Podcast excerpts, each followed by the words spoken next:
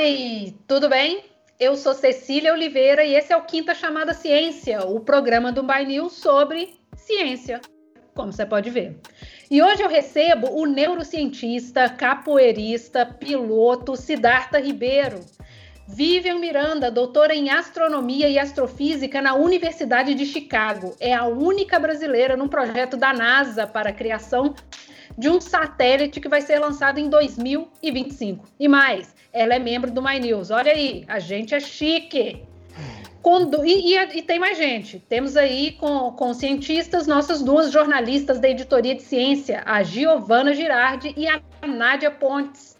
A gente vai falar de tratamentos com psicodélicos, da importância do trabalho da firma da Vivian, a NASA, do machismo na academia e da presença de pessoas LGBTQIA+, na ciência. Vamos aproveitar também a presença de alguém da NASA para falar de uma vez por todas aí, tirar nossas dúvidas, existe ou não existe disco voador. Fica com a gente que está só começando.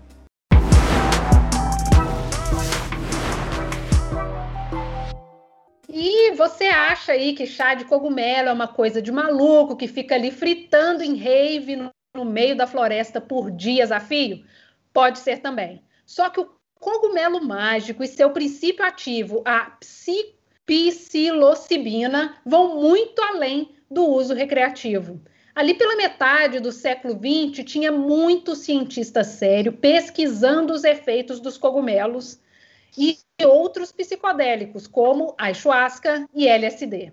Depois, essas substâncias ganharam aí o status de drogas, foram tornadas ilegais em muitos lugares e as pesquisas pararam. A gente vive agora o que alguns estão chamando de renascimento psicodélico. Muitos estudos recentes mostram resultados promissores no uso dessas, dessas substâncias contra a depressão. A Universidade de Washington vai fazer agora um ensaio clínico do uso dos cogumelos para aliviar o sofrimento psíquico dos profissionais de saúde que estão aí, ó, na linha de frente do combate à Covid.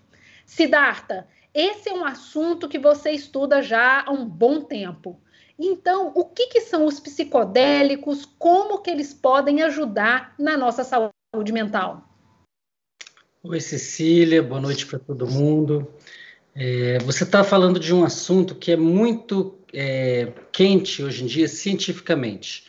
Se há 50 anos estudar psicodélicos é, era, ameaçava as carreiras dos cientistas, Hoje em dia são vários centros nos Estados Unidos, na Europa, sendo criados com milhões de dólares, muitas startups pesquisando as terapias psicodélicas, sobretudo para lidar com questões é, de sofrimento psíquico, é, com as quais é, a psiquiatria não tem lidado bem é, e que não, não tem solução dentro do paradigma atual. Né? Então, nos últimos 50 anos, muitas pessoas no, no Ocidente, depois no, no, planeta inteiro, foram convencidas de que é necessário para ser é, menos infeliz tomar remédios todos os dias. E, e isso foi, foi feito é, pela, pela, pela aceitação pelo, pelo grande público de uns certos mecanismos que explicariam o sofrimento. Então, a depressão foi reduzida a uma baixa serotonina todo mundo meio que comprou esse modelo e as pessoas foram se medicalizando, medicalizando, medicalizando, medicalizando. Com o passar do tempo, o que se verificou é que a eficácia desses antidepressivos é muito mais baixa do que se pensava inicialmente. Até porque os estudos iniciais eram, eram com amostras pequenas e, e havia, em geral, um financiamento das próprias empresas que produziam os medicamentos. Então, se criou a ideia de que os antidepressivos são essenciais para que as pessoas não se deprimam, mas na verdade o que se gerou foi uma multidão de pessoas é, bastante medicalizadas, tomando combinações de remédios que jamais foram testadas cientificamente, jamais foram investigadas em ensaio clínico nenhum. Os ensaios, os ensaios clínicos, em geral, são testes feitos até oito semanas. As pessoas estão aí tomando antidepressivos combinados em, em, em formulações é, bem idiosincráticas por anos a fio. Então existe um problema, um problema grande, né? E é, é claro que é, os psicodélicos não são uma simples solução para esse problema. O problema é sobre vínculos, não é sobre serotonina. Serotonina até um, um, um invertebrado tem. Esse, é, é, claro que a serotonina tem a ver com humor, mas a, essa teoria era muito simplória. Né? Se fosse de fato só um problema de nível de serotonina, então a inibição da sua recaptação pelos antidepressivos deveria promover bem-estar rápido, o que não acontece. São mecanismos que demoram semanas, que devem envolver a produção de novos neurônios. E recentemente saiu uma meta-análise mostrando que os 21 antidepressivos mais é, comuns têm todos um efeito é, maior que o placebo, mas bem pouco maior, e com muitos efeitos adversos. Então, os psicodélicos se inserem nesse contexto, prometendo uma nova terapêutica, que na verdade é bem antiga, porque se remete a plantas de poder, fungos de poder, animais de poder, de, de, de culturas é, ancestrais, de caçadores-coletores, e, e que pro, promete o quê? Aí qual é a lógica por trás disso? São substâncias que induzem produção de novas sinapses, produção de novas conexões entre neurônios. E aí a, a, o foco não é na substância, mas numa terapêutica auxiliada pela substância. Então a pessoa faz psicoterapia por 10, 15 sessões, os seus traumas, seus traumas são trabalhados, são trazidos a, aflorados, e aí ela recebe o auxílio daquela substância, não todo dia, mas uma, um, poucas doses, com quantidades muito baixas, e promove muita plasticidade neuronal, ou seja, o cérebro fica muito modificável por algumas horas. E aí é possível ressignificar muita coisa. Talvez o, o para fechar e devolver a bola que eu já falei demais, é, talvez a substância de mais interesse é, é, medicinal nesse momento, é difícil dizer qual é que tem mais, mas a psilocibina tem muito, LSD tem muito, DMT também, são todos mecanismos semelhantes. Mas o MDMA está surgindo como uma, uma, uma, uma, novidade sensacional, novidade para o público, para a ciência não é novidade já há pelo menos 20 anos é, no tratamento do transtorno do estresse pós-traumático. As pessoas que estão traumatizadas, que sofrem por décadas a fio, podem encontrar é, incrível resposta. Foi um artigo publicado no Nature Medicine, há, não sei, um mês e meio atrás, já fase 3 do MDMA. O Pentágono está super interessado, porque há milhares de veteranos de guerra. E todo mundo que foi afetado pela Covid, todo mundo que ficou órfão, todo mundo que ficou viúvo, viúva. A gente está passando por uma hecatombe. Então, isso é muito oportuno. É, é, interessante você levantar essa bola, como, você disse mesmo, né? É, é, também usado para os veteranos de guerra, mas esse momento que a gente está vivendo agora é tão traumático que pode ser, inclusive, modificar aí é, coisas relativas ao proibicionismo e permitir mais pesquisas, inclusive. É, o Global Drug Survey de 2017 fez um ranking de segurança no uso de drogas. Na pesquisa, eles perguntaram que drogas a pessoa tinha usado e se precisavam de, tra de tratamento de emergência para isso. O resultado foi esse aqui. A metanfetamina é a droga mais perigosa. 4,8% dos usuários relataram que precisaram de atendimento médico. Depois vem a cannabis sintética e o álcool. Lá no fim estão as drogas mais seguras a cannabis, aquela natural, com 0,6%, e cogumelos mágicos o, é, com 0,2%. Siddhartha, é, se os psicodélicos são mais seguros do que o álcool, por que essa resistência? Não tem nenhuma base científica na proibição das drogas atualmente listas e na glorificação de algumas das substâncias atualmente listas. É, as pessoas que não têm familiaridade com esse assunto costumam pensar que as, algumas drogas são proibidas porque são perigosas.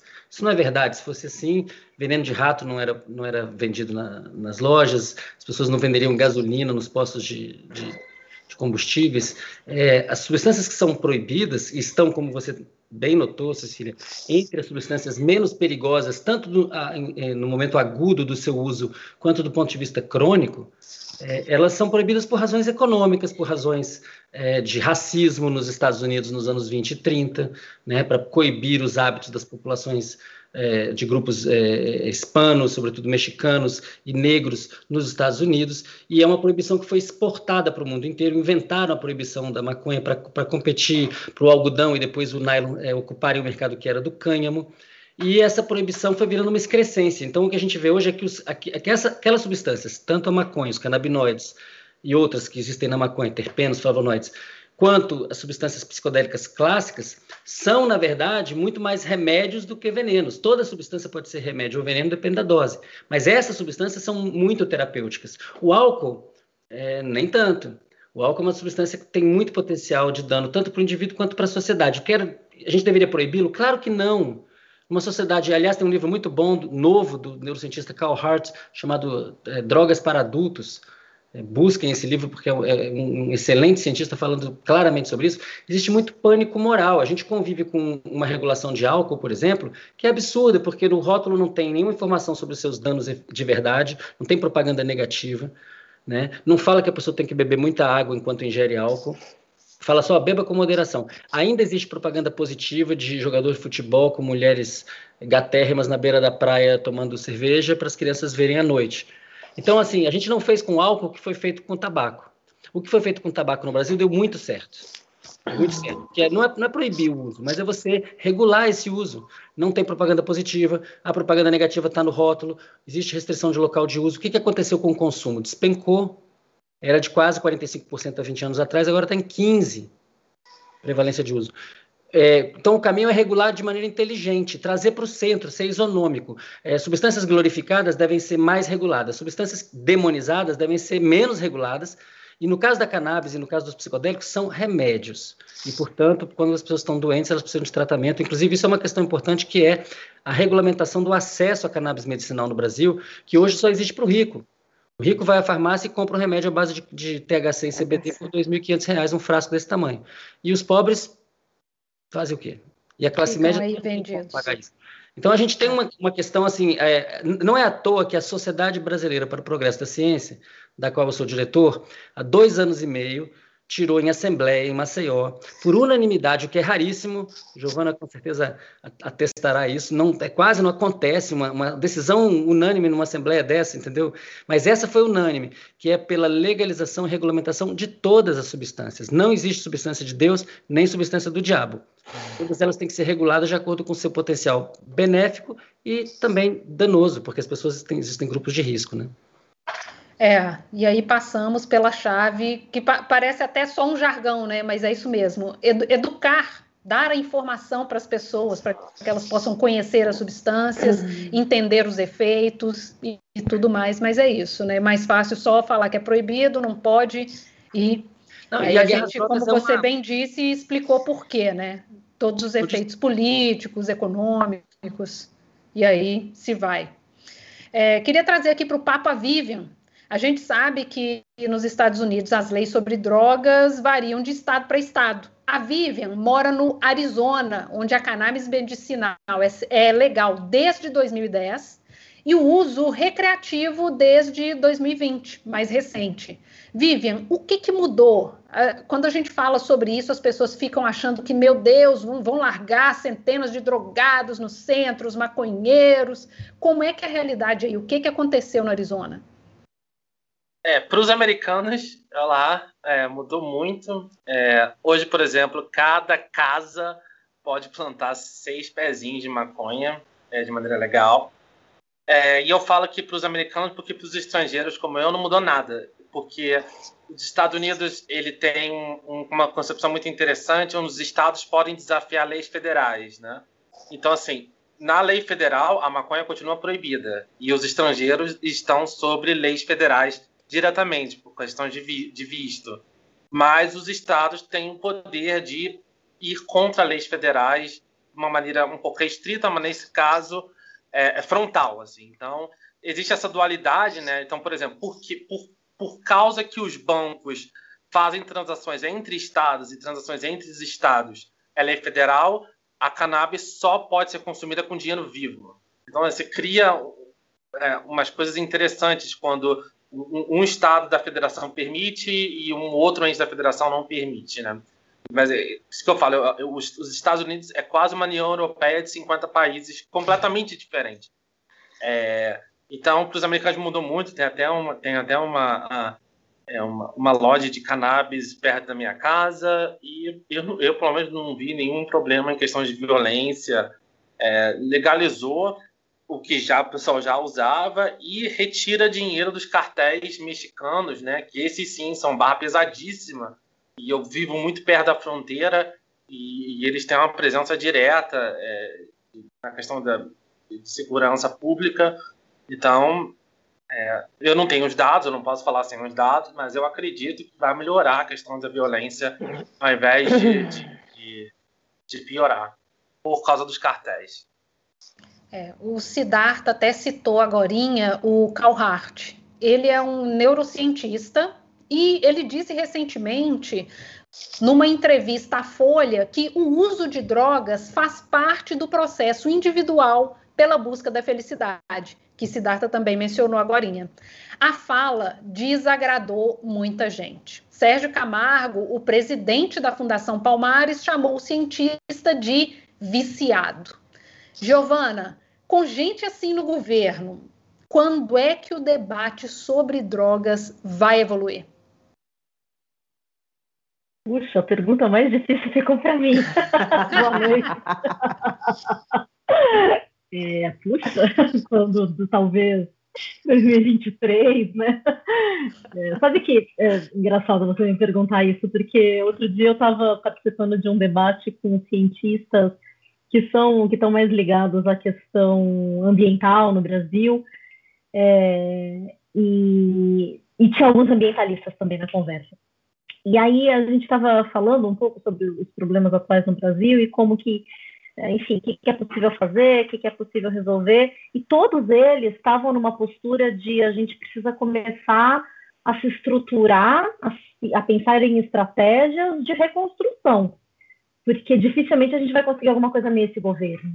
É, e isso era uma expectativa em relação à questão ambiental, mas é, é muito difícil imaginar qualquer coisa diferente agora, ainda mais nesse tema, né, que tem lá é, os Marterra, que né, tem toda, tem toda aquela história maravilhosa, maravilhosa, trágica, na verdade, que saiu no ano passado da questão da epidemia, né, de de, de, de vício em drogas no Brasil, que se criou esse conceito de que existe uma epidemia, uma epidemia do, de, de, consumo excessivo. Acho que a Siddhartha pode até voltar nesse ponto e, e, na verdade as pesquisas mostram que, que, a, que a questão foi toda muito é, não burlada, mas maquiada ali para você fazer parecer que tem um, um, problema no Brasil que não existe, né?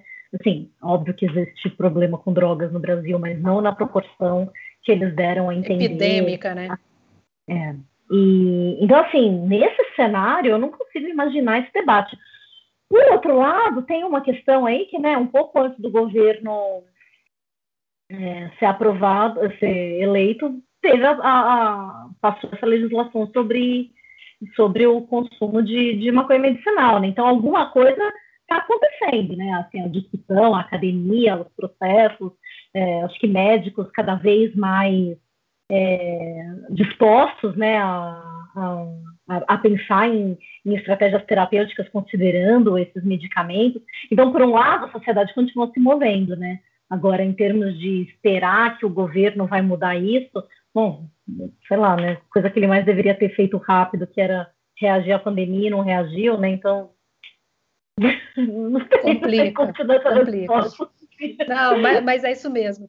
É, se eu não me engano, Nádia, você estava se referindo a uma, a uma pesquisa que era da Fiocruz e foi engavetada pelo governo exatamente porque ela dizia que não existe uma epidemia, não é desse jeito. Há os problemas, os problemas são esse, esse, esse, mas não é essa epidemia é, alastrando aí, matando todo mundo. Não é, não é desse jeito. E apontava é. caminhos para onde, né? Inclusive, já mostra aí os problemas que a gente teria com a ciência um pouquinho depois, porque a pandemia do coronavírus veio depois, mas mostrava o questionamento direto a, a, a uma pesquisa científica feita pela Fiocruz e que estava sendo engavetada pelo governo federal, se eu não me engano, 2019. Isso aconteceu. É, exatamente mas... isso, exatamente isso, Cecília, que eu estava é. me lembrando. Na verdade, foi até um furo de reportagem, né? Eu não lembro se foi. Foi do Intercept, por isso que eu lembro. Foi Intercept, isso mesmo. Foi Exatamente, por isso que eu lembrei. É, eu lembro que a gente cobriu esse assunto quando eu ainda trabalhava lá. Eu queria ouvir ah, tá. agora a Nádia, puxando aí ainda essa questão do, do debate sobre a maconha medicinal no Brasil. Parece assim, essa discussão nunca tem fim. A gente vai e volta e não, não anda tanto assim. Enquanto políticos discutem, as pessoas que realmente precisam de derivados da cannabis por motivos de saúde tem que importar remédios caríssimos. O Siddhartha até falou aí, R$ 2.500, um vidrinho minúsculo, e dificulta pessoas que não têm esse dinheiro acessar o remédio. Será que há espaço para esse tipo de debate sobre o uso medicinal também dos psicodélicos ou, ou, ou ainda está um pouco difícil, Nádia? Como é que você enxerga isso? Oi, Cecília, boa noite para todo mundo. Olha, eu acho que a gente está bem distante de um debate sobre psicodélicos assim nesse nível público de políticas públicas, porque se a maconha medicinal que já está tão amplamente é, consagrada para o tratamento né, de epilepsia e outras doenças, antidepressivo, e é tão difícil a importação, né? Eu, eu, médicos, inclusive, muitas vezes se recusam a passar a receita porque a Anvisa permite o uso, né? Desde que haja uma receita, uma indicação médica. Mas dentro até da classe médica existe todo esse estigma sendo que a ciência mostra os resultados, né? Então eu acho muito difícil assim aqui do sob meu ponto de vista que a gente consiga avançar, que a gente consiga é, discutir os resultados da ciência livre de estigmas, né? Porque esse esse tema no Brasil, um país que ainda é de maioria, em que a religião permeia muita as discussões, principalmente agora, né? É, eu acho muito, existe muito estigma. Acho, infelizmente, eu não, não sou bem pessimista assim, bem em relação cética, ao né? debate. É, a gente não consegue nem debater, né? As pessoas são completamente fechadas ao tema. Muito preconceito e muito estigma ainda. É. E agora chegou uma hora que, que é uma, uma das minhas preferidas assim no formato do programa. É a hora onde a gente conhece mais uma pesquisa desenvolvida por cientistas brasileiros. Hoje é a vez da Janaína Versiani dos Anjos, que é professora do Departamento de Química Fundamental da Universidade Federal de Pernambuco. Lá, ela trabalha com química medicinal, o que quer dizer que ela e os alunos do grupo que ela coordena pesquisam moléculas que podem ser transformadas em medicamento para poder tratar doenças como Alzheimer e câncer. Ela contou para gente como é que é esse processo de descoberta dessas moléculas. Bora dar uma olhada no vídeo. Primeiro a gente tem que ter uma doença, depois um alvo para essa doença, e a partir de então a gente começa a estudar que moléculas poderiam ser úteis no tratamento daquela doença a partir daquele alvo. No momento, no laboratório, a gente trabalha com algumas doenças e alguns alvos, né? Então, por exemplo, é, um problema tropical é o, a grande infestação do mosquito Aedes aegypti, que é, é, causa as viroses, chama, é, é, que a gente já muitas pessoas já conhecem, que é a dengue, a chikungunya e a zika, né? Nós temos um alvo que nós estudamos no mosquito Aedes aegypti para que a gente tenha, para que a gente tenha a morte desses mosquitos quando ainda estão na fase de larva. Então, a gente estuda esse alvo no mosquito e a gente já tem os primeiros inibidores sintéticos para esse alvo, né? Nós somos o primeiro grupo que desenvolveu inibidores sintéticos para esse alvo no mosquito Aedes aegypti. Uma outra doença que a gente estuda é o câncer, né? Então a gente tem, tem medicamentos, ou tem candidatos a medicamentos para o câncer, que são moléculas derivadas do, de um heterociclo, que a gente chama em química medicinal. Um heterociclo é um ciclo que tem carbono e tem outros átomos. Né? Nesse caso, esse ciclo ele tem carbono, nitrogênio e oxigênio. E essas substâncias, elas provocam a morte celular programada de células cancerígenas. É fascinante a gente ver o que a gente consegue desenvolver no Brasil. Essa pesquisa da Janaína, que estuda moléculas, podem virar medicamentos para o câncer. É uma pesquisa muito importante e coordenada por uma mulher. Giovana, há pouco tempo você publicou no Estadão uma reportagem sobre o sexismo na academia mulheres que são grandes pesquisadoras e que precisam enfrentar situações vexatórias por serem mulheres. Isso em ambientes onde as pessoas têm um alto nível de escolaridade. E aí eu queria ver com você, né? Isso tem a ver com estudo nem mesmo nesses lugares o machismo foi vencido, não é isso? É, sabe que isso foi uma das coisas que eu que mais me chamou a atenção mesmo, né, Cecília? Porque por um lado você é sabido, né, que existe é, desigualdade na ciência, a gente sabe que mulheres ainda são minoria em algumas áreas mais é, mais duras da ciência. Na verdade, é super legal a gente estar com a Vivian aqui, porque ela sabe como ninguém, né, de como tem pouca ainda, mas tem, mas está crescendo.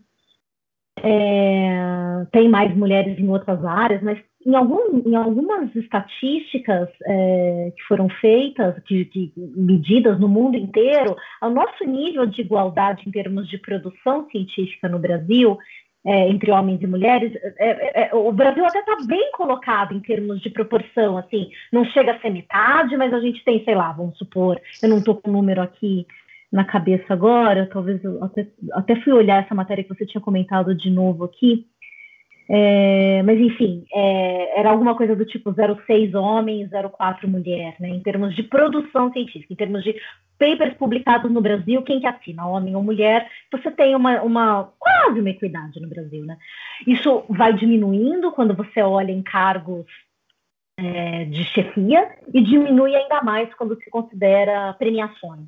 Então, essa matéria que eu fiz no ano passado, eu fiz até, ela foi uma, quase uma suíte, né, a gente chama no jargão, assim, uma continuidade de uma matéria, que eu tinha feito umas semanas antes, quando saíram os prêmios Nobel do ano passado, e nas três áreas de ciência do ano passado, né, que é medicina e fisiologia, física e química, é, foram duas, quatro, acho que foram cinco vencedoras de, de Nobel ano passado. E foi mais do que nunca tinha acontecido assim num ano só de, de mulher. E a gente pegou e foi olhar na história dos prêmios Nobel, desde 1900 e pouquinho ali, todos os Nobéis de ciência foram cerca de 600 e poucos laureados. É, menos de 4% tinham sido. Deixa eu até falar, ver se eu não estou falando bobagem aqui, porque esse número está aqui na minha frente agora. É, 3%. 3% dos Nobéis de ciência tinham sido de mulheres. Então, a, esse era o pano de fundo né, da matéria, assim, de considerar que mesmo quando a mulher chega lá, ela ainda é pouco premiada. Mas essa pesquisa, ela avaliava mulheres premiadas não no Nobel, mas em outros tipos de, de premiações.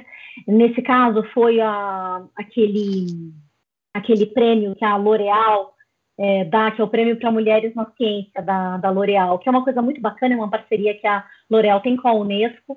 Já são 15 anos é, de prêmio, e, e, eles dão em vários lugares do, do, mundo e tem também no Brasil, né? E aí eles pegaram, quer dizer, as mulheres que chegam lá, algumas são mais jovens, porque esse prêmio tem essa, esse objetivo de incentivar é, jovens pesquisadoras também, mas o ponto é, são mulheres que chegaram em algum já, um nível já mais alto na carreira, né? É, entre as, foram 96 premiadas ao todo, eles conversaram com é, a maior parte, foram ouvidas 70 pesquisadoras é, que tinham sido laureadas até é, 2019, e aí eles concluem que 90% das cientistas premiadas relatavam algum tipo de machismo. E tem machismo do nível, eu estava até relendo a matéria agora, porque é tão ridículo assim que eu até brinco no texto que os relatos delas parecem um romance do século passado, porque é, é, uma pesquisadora, uma matemática, por exemplo, professora da Universidade de Brasília, ela conta que Uh, os colegas de trabalho se sentem à vontade para serem invasivos com a vida das mulheres. Eu viajo muito para congressos e frequentemente escuto coisas como: Mas seu marido deixa? Você trabalha demais, ele vai deixar você. Na hora que eu ouvi a mulher contando isso, eu caraca, mano. Eu fico imaginando se eu, né? Eu, na minha vida pessoal, se alguém chegasse para mim e falasse, você viaja demais, seu marido deixa. Imagina você, Nádia, né? Que você tá sempre na rua. Assim. não cabe, né? Você não imagina um troço desse é. acontecendo. Sei lá, eu não, eu não gosto de imaginar isso acontecendo, por exemplo, no jornalismo. Agora, imagina isso na academia, né? Que é todo mundo mais educado e tudo mais, mas a verdade é que o machismo. A gente não, a gente não tem diploma, né? É, a gente gosta de achar que é uma questão de educação, né? Que se a pessoa for mais é. informada, é. isso vai. Mas não é. É, é. Então, assim, e aí é, é isso. Se é difícil. Sabe? Se é difícil para mulheres, como você bem disse, imagina para uma mulher trans. Vívia, você é a primeira transexual a desenvolver uma pesquisa de pós-doutorado em astrofísica na Universidade do Arizona. E você decidiu fazer a transição enquanto era pesquisadora na Universidade da Pensilvânia. Nos Estados Unidos é mais fácil ou também precisou enfrentar esse tipo de preconceito? Ah, sim e não, assim, porque primeiro a Universidade da Pensilvânia é uma Ivy League, então ela não é representativa do que acontece na maioria do país. Né? O que eu posso dizer é que é mais fácil nas universidades de ponta de pesquisa americana do que, do que nas universidades de ponta de pesquisa brasileira, porque baseado na minha experiência pessoal. Agora, nas universidades de ensino, nas universidades que não são tão ricas, eu não sei essa resposta. Eu sei que tem algumas coisas que são importantes, por exemplo, aqui você precisa de um, de um, um, um seguro-saúde muito bom, porque saúde é muito cara, então, enquanto no Brasil o SUS paga é, parte da transição de gênero, que pode custar 50, 100 mil dólares, é, então tem essa vantagem. Por outro lado, o número de mortes de pessoas trans aqui é muito menor. Então tem sempre pós e contras, né? As universidades são muito caras, enquanto no Brasil são gratuitas, mas isso não quer dizer que as pessoas trans têm acesso. Então, o que eu posso dizer é que nas universidades de, de não diria de, de elite, no sentido de elite de pesquisa, a diferença é brutal. É. Alguém ia falar alguma coisa? Siddhartha estava falando? Ô, Cecília, posso só fazer um comentário em relação ainda? Eu, assim, eu sou fã da Viva, eu conheço o trabalho dela, li pesquisas, é, li entrevistas dela no passado. Vivian, que legal estar tá aqui com você nesse espaço é tão incrível, né? Assim, você está aí fazendo o que você está fazendo, satélites, e a gente está aqui podendo conversar com você e muita gente. Ó, muito legal.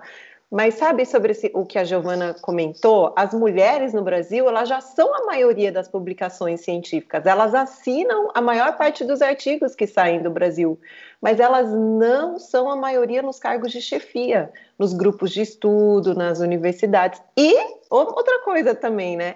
Na pandemia, a produção científica assinada por mulheres despencou. Isso mostra uma outra desigualdade. Quer dizer, com a pandemia, todo mundo em casa, quem que assume mais os trabalhos domésticos? As mulheres, né? Aliás, eu queria mandar um beijo para o meu marido que está cuidando do neném. Eu estou aqui conversando com vocês. Trabalhando, né? E ele é cientista, hein? E ele é cientista.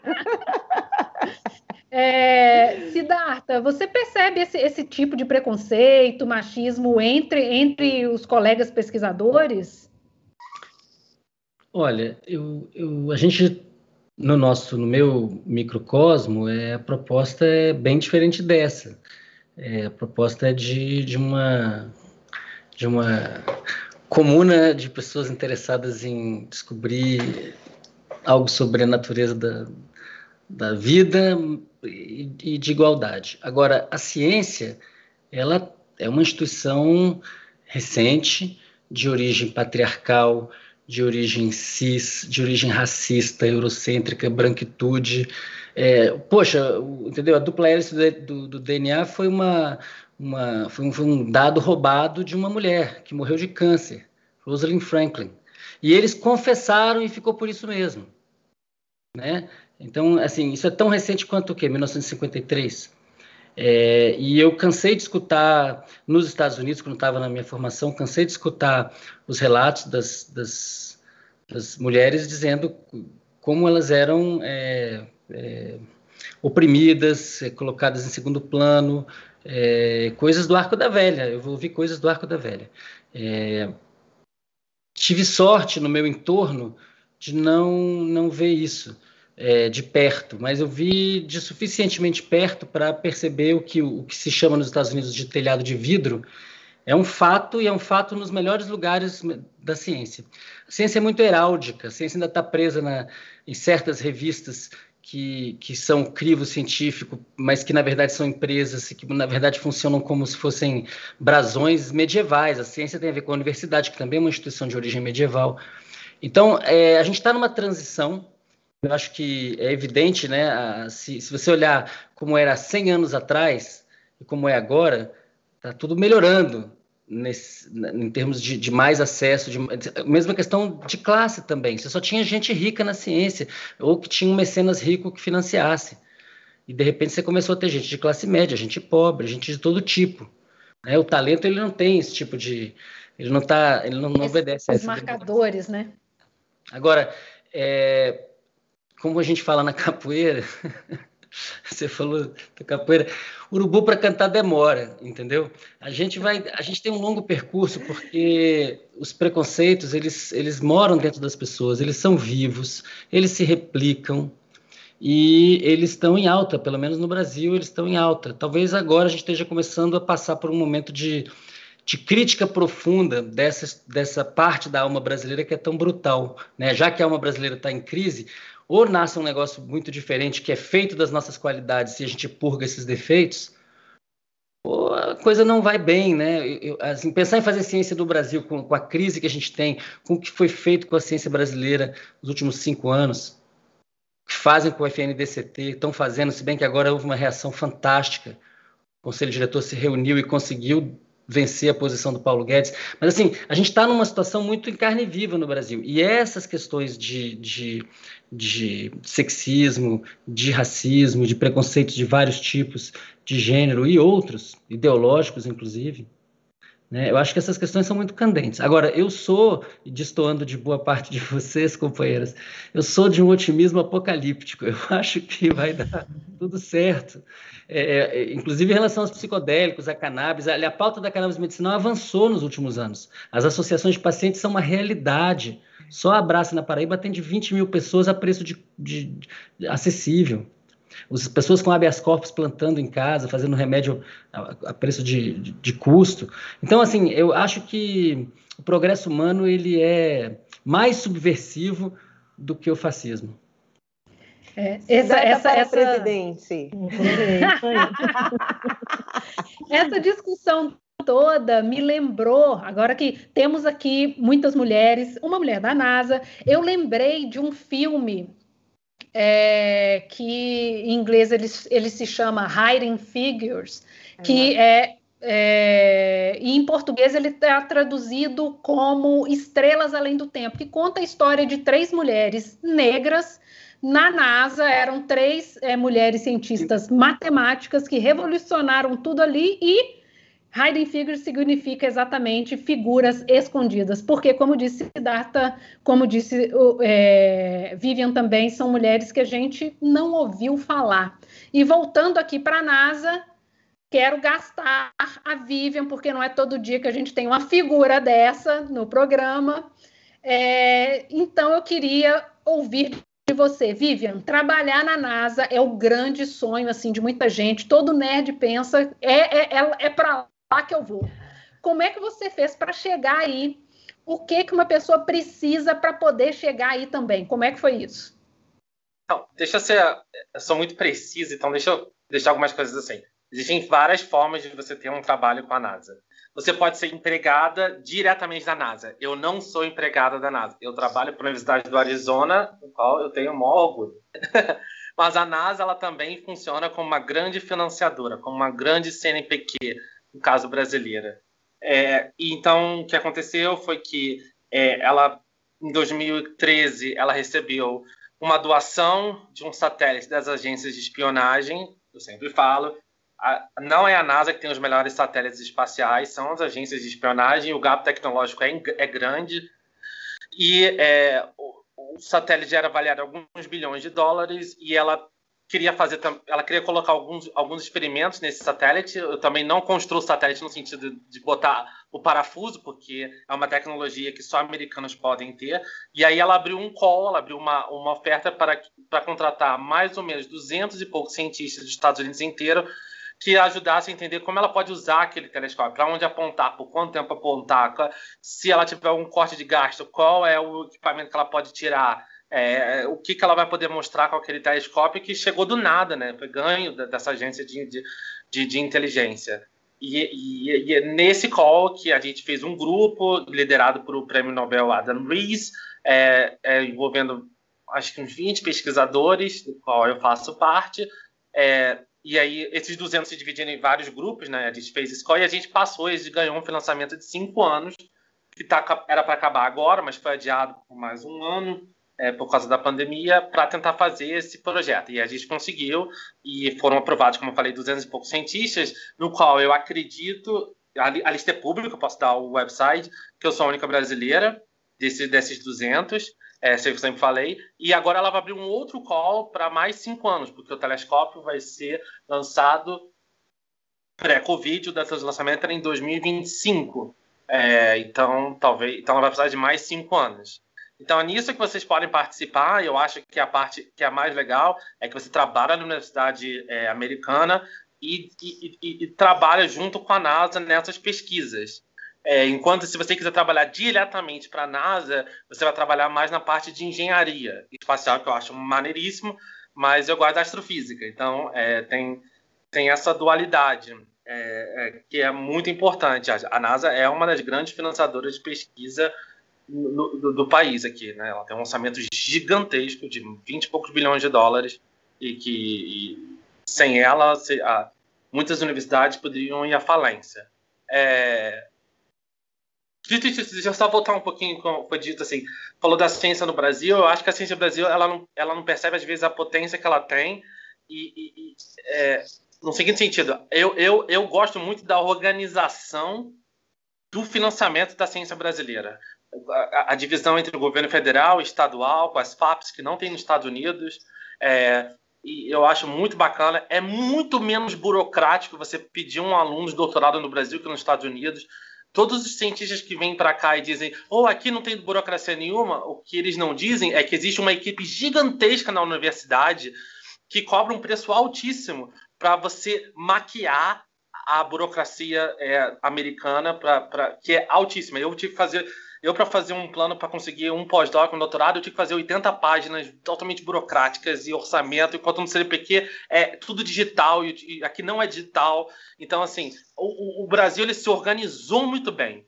Falta é, é, criar o que eu chamo de uma FAPESP nacional, é criar um pensamento de longo prazo, de financiamento de longo prazo, para que a ciência não flutue, porque é, é, a ciência precisa de orçamento de longo prazo. Quando eu digo longo prazo, eu digo 20, 30 anos de estabilidade. Você vê que o orçamento da NASA ela não cai. A NASA ela não ganha dinheiro extra, mas ela não cai. Ela tem um orçamento altamente estável com inflação há 30, 40 anos. E é isso que permite você gerar é, é, experimentos de longo prazo que vão te dar um prêmio Nobel. É bom você fazer esse link assim ciência brasileira, né? Porque esse ano, a gente, em, em, março, super recente, a gente lançou o Amazônia 1, primeiro satélite feito no Brasil. Ele e outros dois satélites vão ser usados para monitorar o desmatamento na Amazônia. E ele é muito bonitinho, olha aí na imagem, ele parece o Bob Esponja. Só que ele precisou ser lançado na Índia, porque o Brasil não tinha um foguete que aguentasse essa tarefa. Vivian, esse lançamento na Índia chega a ser um problema ou é assim mesmo esse tipo de, de colaboração entre, entre países? É, eu vou dizer assim, o, o, Brasil não tem. Isso é um, um tópico muito importante que vale até um programa só. O Brasil só não tem um foguete porque existe um bloqueio econômico dos Estados Unidos contra o Brasil no seu programa espacial. Por quê? Porque o programa espacial brasileiro é, e eu nunca entendi isso, militarizado. E a tecnologia que leva um satélite maravilhoso como esse é a mesma tecnologia que leva um míssil interbalístico nuclear continental. Por ser militarizado, existe esse bloqueio econômico. Então, nenhum parceiro dos Estados Unidos, nenhuma empresa americana pode doar um, pode vender um parafuso para o programa espacial brasileiro. Foi por isso que é, isso significa que se você tiver 99% de um foguete e precisar comprar 1% no exterior, você não consegue. O Brasil só vai conseguir acabar com esse bloqueio do Congresso americano o dia que desmilitarizar seu programa espacial, ou seja, o dia que ele não passar a não ser mais é, é dado pela, é, gerenciado pela aeronáutica, no qual eu também nunca entendi um motivo para isso. Então, é, é, essa é a grande vantagem. Né? O Elon Musk ele tem toda a indústria americana onde ele pode importar de vários pontos e o Brasil não tem. O Brasil tem que fazer tudo. E, e, e o Brasil já, e isso é um gasto altíssimo E eu lembro que a gente já ficou muito perto de trazer. E assim, você vê quantos foguetes o Elon Musk perdeu, quantos foguetes explodiram do Elon Musk. O nosso explodiu uma vez em 2012 e a gente nunca mais recuperou. Então, é, você vê como. A, a, e a gente falou: ah, nosso programa não presta porque explodiu. Pô, eu já perdi a conta do número de, de foguetes da, da SpaceX que explodiram. Então, a gente, se a gente quiser criar um programa espacial é, internacional e a, e a, gente precisa de mais financiamento e a gente precisa desmilitarizá-lo, senão vai ser muito difícil. Então, para mim, eu não vejo problema nenhum ser da Índia, apesar de que a gente pode podia usar a União Europeia com a Guiana Francesa, que tem um, um, um, uma base excelente, e, e, e tranquilo. E é por isso que, por exemplo, eu não entendo esse novo acordo com o Brasil e Estados Unidos, é, porque ele não acaba com o bloqueio. Ou seja, os Estados Unidos pode chegar aí, pode lançar o foguete, mas o Brasil não vai poder aproveitar nada dessa tecnologia, não vai poder aprender nada porque esse bloqueio é do Congresso. É como se fosse o bloqueio a Cuba econômico. Então, não, nenhum presidente pode tirar esse bloqueio. Então, é, eu, eu, vejo isso como uma insistência do Brasil de militarizar programas que não deviam ser militarizados. E isso gera consequências reais. Essa, esse bloqueio é uma delas. É, a, a, atrasa a nossa ciência.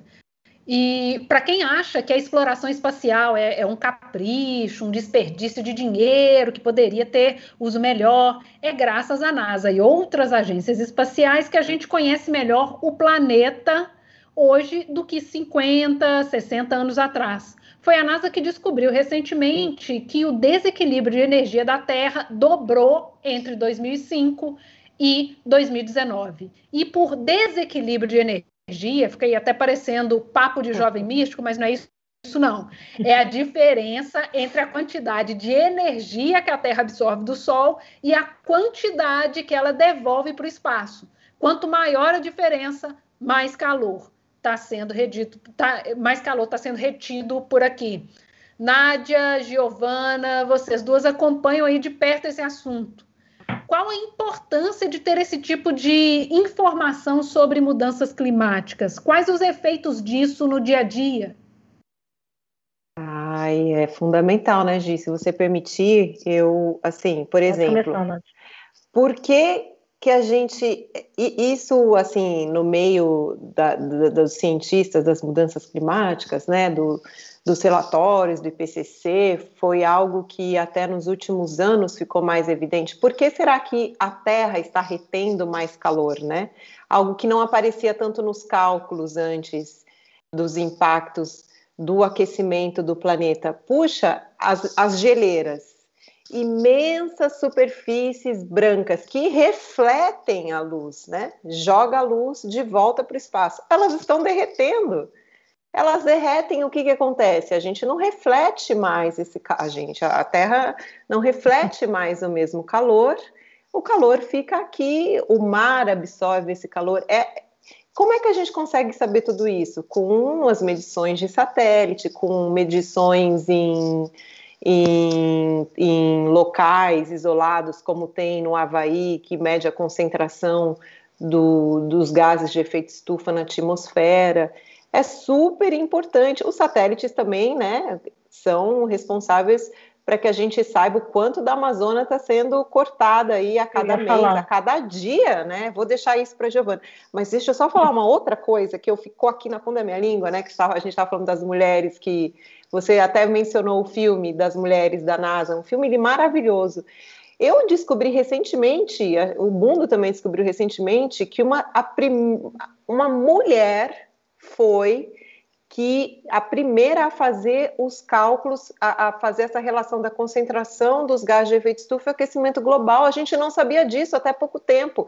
Em 1850, é. 56. Consideravam o, o Arrhenius, né? E, Exato. Eu mesmo falei isso na minha dissertação de Eu mestrado. Também. Olha que vergonha. E ela foi uma, ela apresentou esse trabalho na reunião do, da Academia Americana de Cientistas e não foi levado a sério, não foi publicado. E recentemente um pesquisador resgatou o trabalho dela. Olha aí, gente, uma mulher, uma das primeiras nessa área de aquecimento global. Que incrível. Eu só queria voltar num ponto do satélite e Amazônia, que acho que é uma coisa muito bacana também de você ter satélite olhando o planeta inteiro e olhando a Amazônia, que quando é, em 2019 houve aquela crise do governo brasileiro com o INPE, é, que levou à, exoneração do então é, diretor do INPE, o Ricardo Galvão, por quê? Porque o INPE estava começando a mostrar que o desmatamento na Amazônia estava subindo ali no começo da gestão Bolsonaro, e, e, o governo não gostou, né? E, e, o Bolsonaro veio a público falar que os dados eram mentirosos, enfim, essa história que todo mundo deve se lembrar muito bem. Mas o que eu queria falar, que era muito interessante, é que mesmo se naquele momento é, a coisa tivesse desandado a ponto de, por exemplo, o governo censurar os dados do INPE, os satélites estão aí olhando e estão, e, vários outros pesquisadores no mundo, no Brasil também, além do INPE, né, você tem várias ONGs que monitoram, que ajudam a, a, a, analisar o desmatamento. Por qué? Porque essas imagens de satélites elas são disponíveis, né? Então, a NASA está lá coletando os dados, outros satélites da agência europeia, da agência. E, e esses dados estão disponíveis de uma forma para a comunidade acadêmica que, mesmo se aqui no Brasil, por exemplo, alguém quisesse falar, não, o INPE não vai mais divulgar os dados do desmatamento no Brasil, outras pessoas estariam olhando e não teria como esconder o desmatamento na Amazônia. Só, enfim, só colocando aí mais esse ponto importante né, dos, da importância dessa década. É, e o INPE, aliás, foi, foi o primeiro instituto, assim, desse, desse padrão, né, de estudos espaciais, que abriu para o público a, as informações geradas por satélite. Isso é um grande efeito também, quando se tinha que comprar as imagens para fazer pesquisa. Só um adicionar. Inclusive, a gente está sempre falando do INPE aqui. É. Ricardo Galvão esteve no programa com a gente. Ah, então, assim, verdade, se é. você não viu, procure aqui no canal que ele, né? já teve por aqui. Ele, foi, ele, ele, esteve, inclusive, no nosso episódio de estreia. de estreia. Tivemos aí uma grande estrela, convidado de peso. É, a gente recebeu uma pergunta aqui, Siddhartha, do Rodrigo Freitas. Ele está perguntando se você é otimista, assim, também em relação ao clima. Menos, né? menos, porque a gente precisa de muito avanço político e muita expansão de consciência para mudar o modo de viver. É. O modo de se alimentar, o modo de se transportar. É.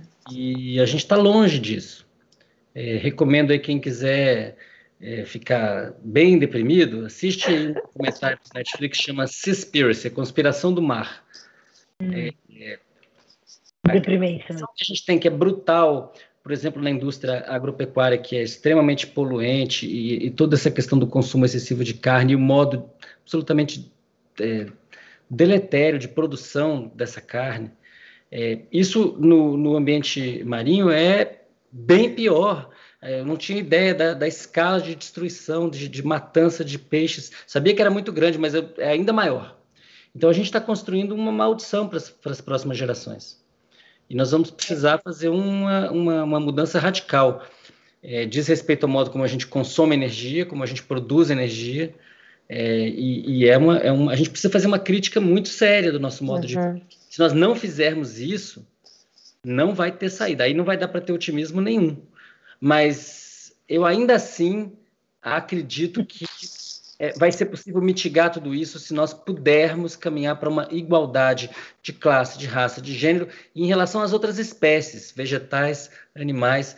A gente precisa mudar a nossa pegada, a nossa pegada é destrutiva. É, tem que rolar um pouquinho mais aí de, de respeito, inclusive, né, pelos nossos coabitantes aqui nesse mesmo planeta. E a gente está aqui já meio que caminhando aqui para o nosso finalzinho, mas queria comentar aqui que finalmente saiu o relatório do governo americano, norte-americano, sobre objetos voadores não identificados, o que a gente chama de OVNI. O relatório diz que mais de 140 objetos não puderam ser identificados, mas não vê nenhuma evidência de vida alienígena por trás deles. Vivian, bora abrir o jogo aí. O que que vocês estão escondendo aí da gente? O que que você sabe que a gente não sabe? Quantos ETs tem na NASA? Como é que você, é, como é que você vê esse esse relatório? Você acredita nessa vida? Acho absolutamente natural, assim, é, existam OVNIs, mas não acho que eles tenham a, origem extraterrestre. Eu acho que a, a, a dificuldade, do ponto de vista da, da, da, das leis da física e exigir é, um, uma capacidade tecnológica tão absurda, primeiro exigir sorte, porque essa civilização teria que estar perto da gente, relativamente perto. E seria, e seria uma capacidade tecnológica tão absurda que a gente Primeiro, a gente estaria ferrado, que a gente não seria o topo da cadeia alimentar mais. Segundo, é que a gente a presença deles seria muito visíveis. Eu acho muito engraçada a ideia de que você vai fazer um, um, um, é, uma viagem interestelar para fazer chegar aqui e desenhar mandala é, é, numa, numa, agricultura no meio de Varginha. Né? Acho que não, não seria.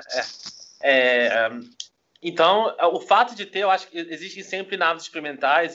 A Universidade do Arizona fica perto de é, uma das grandes bases na aeronáutica é, é, americana. E, e, assim, é claro, aqui a gente vê diariamente o número de, de, naves que o Brasil só vai ter acesso daqui a 50 anos, sabe? Então, assim, a quantidade de. Tem mais F-22 aqui no aeroporto de Tucson do que o Brasil sonha em ter algum. Então, assim, é, é normal que esses aviões de, de, grande tecnologia em voos testes é, a, a, não sejam identificados ou se são identificados, se passa a impressão de que não são identificados, né? É, e ainda mais agora, onde a física está tentando criar é, os aviões hipersônicos, né? os aviões que, que, que vão a mais do que cinco vezes, é, e os mísseis hipersônicos, que vão mais do que cinco vezes a velocidade do som. Então, é, eles para a gente vão parecer e para alguém que está dirigindo um F22 ou um F18 que não sabe, não tem acesso clearance que a gente chama a essas para saber essas naves, e, e, essas novas naves vão parecer coisas de outro mundo, coisas alienígenas. Então, é, é, uma coisa é a pergunta se existe vida fora da Terra. Eu acho que isso é muito interessante e tenho, tenho certeza que sim. A outra é saber se eles estão aqui e acredito que não e se eles estivessem nós saberíamos. Né? É, é, é, basicamente, é só ver a bagunça que a gente faz em Marte versus. É, então, assim, é fácil de ser. É, é só, só, você poder chegar, aterrizar, etc., e ficar escondido numa moita, isso não vai acontecer. Vai ser, vai ser algo bem mais macabro. então, é, eu, só, como. Só... Perdão, perdão, pode, pode, pode finalizar aí, Vivi. Não, eu só ia falar isso, assim, a discussão sobre se a gente a gente faz muito barulho no espaço, né? A gente emite radiação de rádio, é, TV, e, e, claro, existe a, a, a, ideia real se a gente deveria fazer tanto barulho, né? Porque se alguém tem a tecnologia de chegar aqui, é, novamente, nós não seríamos mais o topo da cadeia alimentar. Então, eu, eu, essa é uma discussão que eu, que eu curto, mas eu tenho certeza que eles não estão aqui. Se tivesse, é. eu saberia. É, é, é uma boa. Eu, como mineira, gostaria de frisar que sim, tem uma foto com o ET de Varginha. Então, lá pra gente, eles estiveram ali. E queria pegar isso aí, queria inclusive perguntar para todo mundo aqui. Um disco voador aparece aí no céu, o ET desce, chega para você e manda aquela clássica: leve-me a seu líder para onde é, quem que vocês iam apresentar para esse chegado? Olha. Pode ir, gente, bora lá. Como é que começa aí, Giovana? Você que está rachando aí. Caramba, para quem que eu levaria? Uau! Ah, eu levaria esse ET para o meio da floresta, né? Para uma comunidade indígena para ele entender a origem desse país e o respeito à natureza e por que a gente ainda tem floresta no Brasil. Acho não levaria para Brasília. Que a Nádia já deu a melhor resposta. Não Porque realmente, né? Vamos considerar quem lidera esse país hoje, né? Eu pensei que a gente ia ter que levar o ET, coitado, para ver o Lira, né? Coitado do ET, não merece. É, de tudo que a gente discutiu a, a, a, até agora, realmente, né? Não, estamos onde estamos com pandemia, por quê? Porque não temos líder. E aí, gente, o quinta chamada de hoje fica por aqui. Siddhartha, Vivian, Nádia, Giovana, muito, muito obrigada por esse papo aqui. Foi muito massa ter vocês aqui com a gente. Pessoal, muito obrigada pela companhia. É, e quem não está inscrito, por favor, se inscrevam aqui, se tornem membros para ter acesso aos nossos conteúdos exclusivos. A gente se encontra de novo na semana que vem. Tchau!